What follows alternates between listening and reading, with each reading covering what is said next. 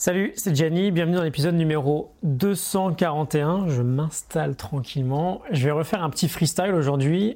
Euh, tu l'as vu dans le titre, on va parler des petits détails dans la vie. Je vais m'appuyer sur une interview de Simon Sinek que j'ai vu récemment, que j'ai adoré. C'est très bien, je pense que j'adore ce personnage.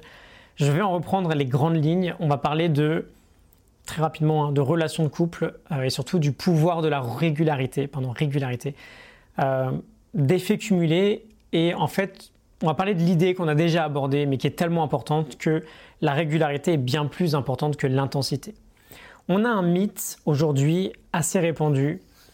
C'est pas vraiment un mythe, mais euh, voilà, les réseaux sociaux, les médias, les talk shows, tout ça, ça nous met dans une position où on en vient à penser que le succès, quelle que soit sa forme, euh, arrive du jour au lendemain.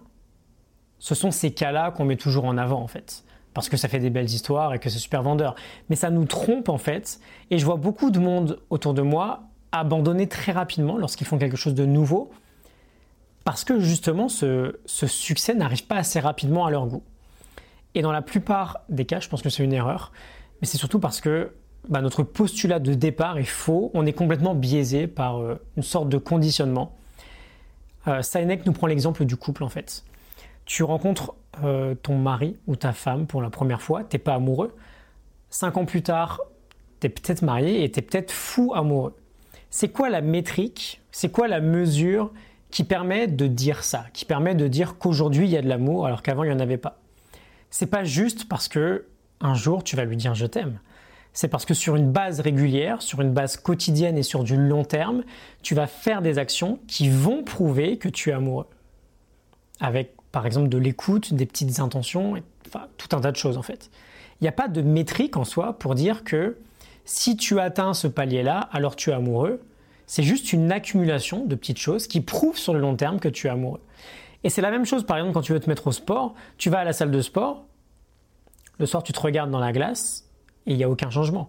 Le lendemain tu y retournes, tu te regardes dans la glace, il n'y a aucun changement, etc., etc. Et pareil peut-être au bout de deux semaines, quasiment aucun changement.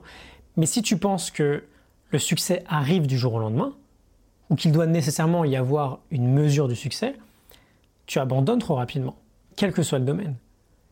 Et ça paraît super évident en fait, c'est la régularité qui paye. On ne s'attend jamais à avoir un couple qui marche du tonnerre avec une confiance incroyable l'un envers l'autre au bout de deux semaines en fait. On ne s'attend pas à avoir un corps de rêve au bout de deux semaines. On ne s'attend pas à avoir un projet qui cartonne au bout de deux semaines.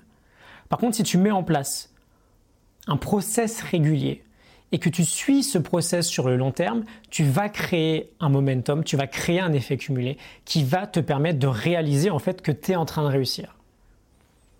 Et donc derrière tout ça, il y a vraiment cette idée d'engagement dans tout un process.